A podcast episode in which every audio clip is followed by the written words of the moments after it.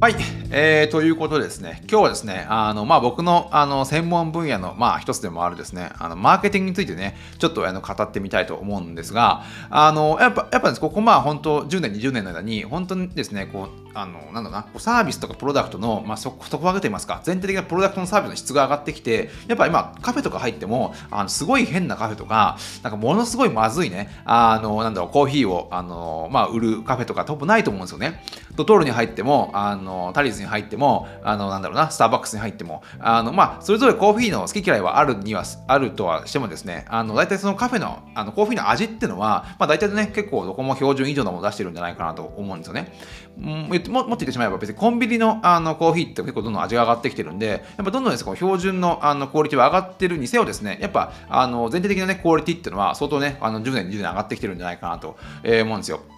で、こう飛行機にしても、あの、まあ、どんな、いろんなエアラインあるんですけど、実際その選んでる理由はそれぞれ一人あるとしても、やっぱその飛行機の目的っていうものでいくと、あの、その目的地に、まあ、あの、しっかり連れてくれるってことが、あの、重要、あの、一番の目的なんじゃないかなと思うんですが、大体99.99%の確率で、あの、どんなエアラインに乗ってもですね、あの、その目的を果たしてくれるわけですよね。で、まあ、その、あの、電化製品にしても何にしてもそうなんじゃないかなと思うんですけど、例えばどんなね、あの、安い、あの、まあ、なんだろう、3000、4000円ぐらいの電子子レンジを買ったとしてもですね、あの、その、物を温めるというですね、あの、まあ、電子レンジ本来の目的っていうのは、あの、どんな安い、あの、まあ、どんなね、あの、知らないメーカーの電子レンジであっても果たしてくれると思うんですよ。で、まあ、実際ですね、まあ、そういった意味でこうあのビジネス上のプロダクトプロダクトかサービスっていうのはあの量をまずね、最初に意識して、バーッと作っていって、で、そこからですね、量が質に転換していくっていうところが、あなんとなくビジネスのプロダクトのスキームなんじゃないかなと思うんですけど、もうそこもですね、その質もしっかり担保するっていうところは、あのすでにですね、もう今のこう2022年の世の中では、ほぼほぼですね、あの完結してるわけですよね。じゃあそのね、あの質をあのある程度こう満たした状態で、次にどこにあの、まあ、あのマーケティングとかあのプロダクトとかね、そういったものが向かっていくかっていうと、やっぱこう、あの量、質、次、思いなんですね。思いをどうですね、こうプロダクトとかサービスに乗せて、まあ、伝えていくかっていうところが、あの今後重要になっていくんじゃないかと思うんですよ。で、そこにね、まあ、必要になってくるのがマーケティングっていうね、まあ、あのここもこれも一つビジネス用語ではあるんですが、そこをどうですね、あのこうやっていくかっていうところがね、あの重要になってくるんじゃないかと思うんですよ。なんで、あの、先ほど申し上げた通り、すでにですね、もう様々なものが、もうほぼね、あの、ある程度の質を担保して、コモディティ、コモコモディティ化している、あの、現在においてはですね、あの、この質をね、どんだけこう、あの、上げていったとしても、もちろん一定の効果があるんですが、やっぱりですね、もう、そこがね、質によってお客様に、こうね、なんだろうな、あの、アプローチするっていうのは、ある程度頭打ちしてしまってるところがあるんじゃないかと思うんで、次はですね、思いをね、あの、伝えていく、あの、順番になるんじゃないかと思うんですよ。では、そのね、ではその、思いっていうのを、まあ、ある意味どうやって伝えていくかってところが、こう一番マーケティングで重要なところではあるんですけど、マーケティングっていう言葉自体が、あのまあ、お客さんとどんなあの変化を約束するかっていうところにあのせするかによってですねそのあのうまくいくかいかないか決まってくるんじゃないかと思うんですね。例えばですね、こうスターバックスが何をお客さんに約束しているかというとですね、あのまあ、もちろんコーヒーの味はですね、まあ、一定のところにあの来ているというところは前提として、それ以上のものをまあどう伝えているかというところなんですが、あのまあ、スターバックスにとって言うと、まるで本当にですね、こう知り合いの家に来たような感じで、あのまあ、あの店員の人たちがフレンドリーに対応してくれたりとか、あのスターバックスって時計がないのってね、あの皆さんご存知でしたでしょうかね。あのスターバックスってね、まあ、どこ行っても時計っていうものが存在しないらしいんですよね。もうこれ全部行ったことじゃない、全部の、ね、スターバックス行ったことがあるわけじゃないんで、なんともかんともですが、あの時計がないと、えー、それなんで時計がないとかっていうとやっぱこう時間を忘れてですねあの会話とかそういった、ね、作業に没頭できるような、まあ、空間を、まあ、提供することですね、まあ、スターバックスがあの、まあ、お客に約束していることの一つであるからですね、まあ、そういったものをですねあのお客様約束していると。別にコーヒーのあの味をあの約束しているんではないんですね。別にコーヒーのあの味は一定のあのところを保っているし別にまああのスターバックスのコーヒーがまずいか美味しいかはまた別としてあの同じようなコーヒーをですね別にドトールであろうと、とまあ、タリーズであろうともしくはコンビニでも飲めるわけなんで、そこはですね、こう、こうなんだろうな、ビジネスっていうところに目を向けると、あの差別化には一切ならないというところで、あの、まあ、スターバックスはスターバックスなりの約束があるわけですね。で、まあ、これも、あの、この前ご紹介したバーミキュラというね、あの、最近僕が、あの、めっちゃ家で使っているライスポットっていう、あの、ものがあって、で、まあ、これはね、何をね、お客さんと約束をしているかっていうと、あまず、まず第一に、世界一、あの、美味しくご飯を炊けるってことを、まずバーミキュラですね、あの、お客さんと約束しているわけですね。で、そのもう一つ目の約束が、あの、料理が苦手な人でも美味しい料理を作れるよっていう、まあ、あのことを、あの、お客さんに約束してると。まあ、そういった意味で、どんどんですね、あの、買った、買っただけで、あの、料理が下手くそだったら、あのバーミキュラのライスポットね、結構、まあ、多分10万ぐらいすると思うんですけど、あの買っても意味ないと。っていうところで、どんどんですね、あのレシピを、まあ、ウェブ上で公開していって、あのそれを見ればですね、まあ、ほぼほぼ料理ができない人でも、あの料理ができるよってことを、あのまあ、そういうサービスを出していると。というところで、まあ、その約束をですね、バーミキュラしか守っているところが、あの、まあ、まあ、まあ、なんですね、こう、マーケティングがうまくいっている、まあ、大きな理由なんじゃないかと思うんですよ。まあ、それ以外にですね、こうパタゴニアっていうね、あの会社もですね、あの、なんだろうな、こう、あの、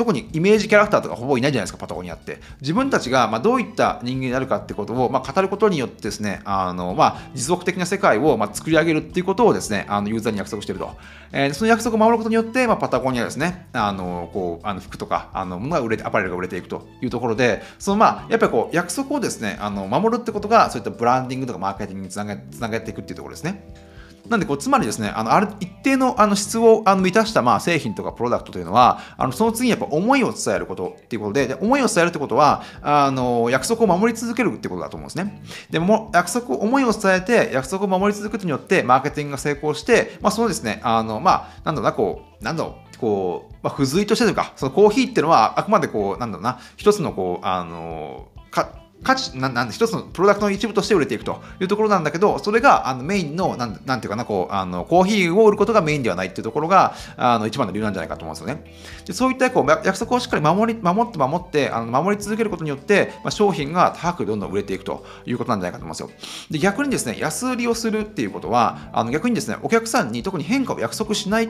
ていうことをあの、まあ、自分でこう表明しているような感じなんじゃないかと思うんですよね。でビジネスを通してあ特にですねその安売りをする、まあ、企業とかプロダクトっていうのはビジネスを通じて社会的な、ね、変化を起こす気もなければ感情的な、ね、変化をねあのー起こす気も全くないっていうところでただただこうねあのーこの商品を買ってくれとっていうところでどんどん一番こうなんだろうな安易な方法を選んでいるというところなんじゃないかなと思うんですよ。やっぱこうマーケティングとかって考える上ではどうやったらですねこうあのお客さんがですねその約束を守り続けられるかとかどうやったらお客さんの感情が動くかとかっていうところをやっぱ考えなきゃいけないんですけどやっぱこう安売りをメインにしてるとそこをね考えずにただただこう値段を引くっていうところであのまあ一つあのなんだろうなあの一つのこうビジネスモデルが成立してるというか、まあ、そういった感じになってるんで、あんまりこう考えなくてもいいという考えてなくてもいいんですよね。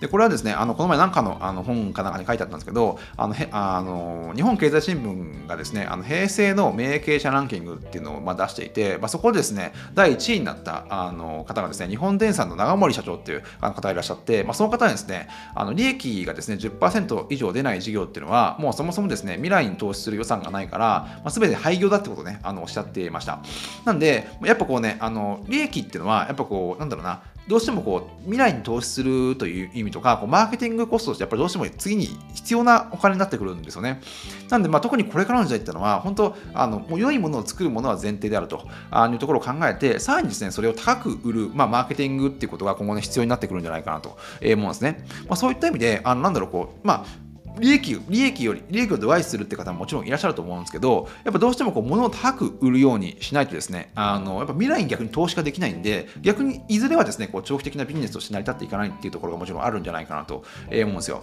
でまあこれも一番思うところではあるんですが特にこうスターバックスとかあのなんだろうなこうパタゴニアとか高い製品をまあ比較的こうねあの他のライバルと比べてちょっと高めのね値段設定をしているところのですねあの社員の方っていうのはやっぱ幸せそうなんですよね。他のあの例えばこう安い居酒屋チェーンとかであの利益が全く出てないあの外食チェーンとかで働いてる人と比べるとやっぱこう高いものを売っているっていう、まあ、満足感ももちろんあると思うんですけどやっぱそういった意味で高いあの利益を得られているんでまあなんだろう。それ以外のねあのまあ、あの福利厚生とか、なんかそういった意味もやっぱりあの充実感のところに、ね、変わってくるんじゃないかなと思うんで、やっぱ全然違うんじゃないかなと思うんですね。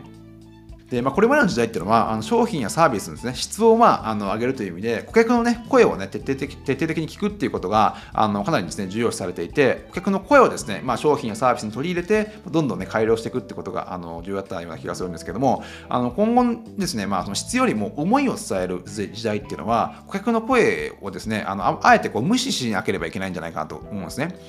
でそ顧客の声ではなくて顧客の感情にね注意を払うことがやっぱね顧客とのねあの約束をね本当こう体現させるためのマーケティングにはね、重要になってくるんじゃないかなと思うんですね。で、やっぱね、こう、客の、まあ、あの、お客さんこうやってやりたいっていう、まあ、あの客の声を聞くこともね、まあ、ある程度こう、あの、改善には重要だと思うんだけども、やっぱこう、あのななんでね、あの人たちが、人々がスターバックスに行くかってところを理解しようとすると、あの別にコーヒーが飲みたいっていうわけでわけではないからだってことが分かると思うんですよね。なんで、逆にですね、まあ、そこを考えていても、やっぱ答えは見つからないと。逆にお客さんがなんでスターバックスに行きたがるかっていう感情にですね、こう耳をあの傾けることが、あの、なんだろうな、あの、人々がなぜね、高いお金を払ってまでスターバックスに行くのかっていうところを、まあ、あの理解する上でのね、ヒントになるんじゃないかなと、えー、個人的には思ってるんですよね。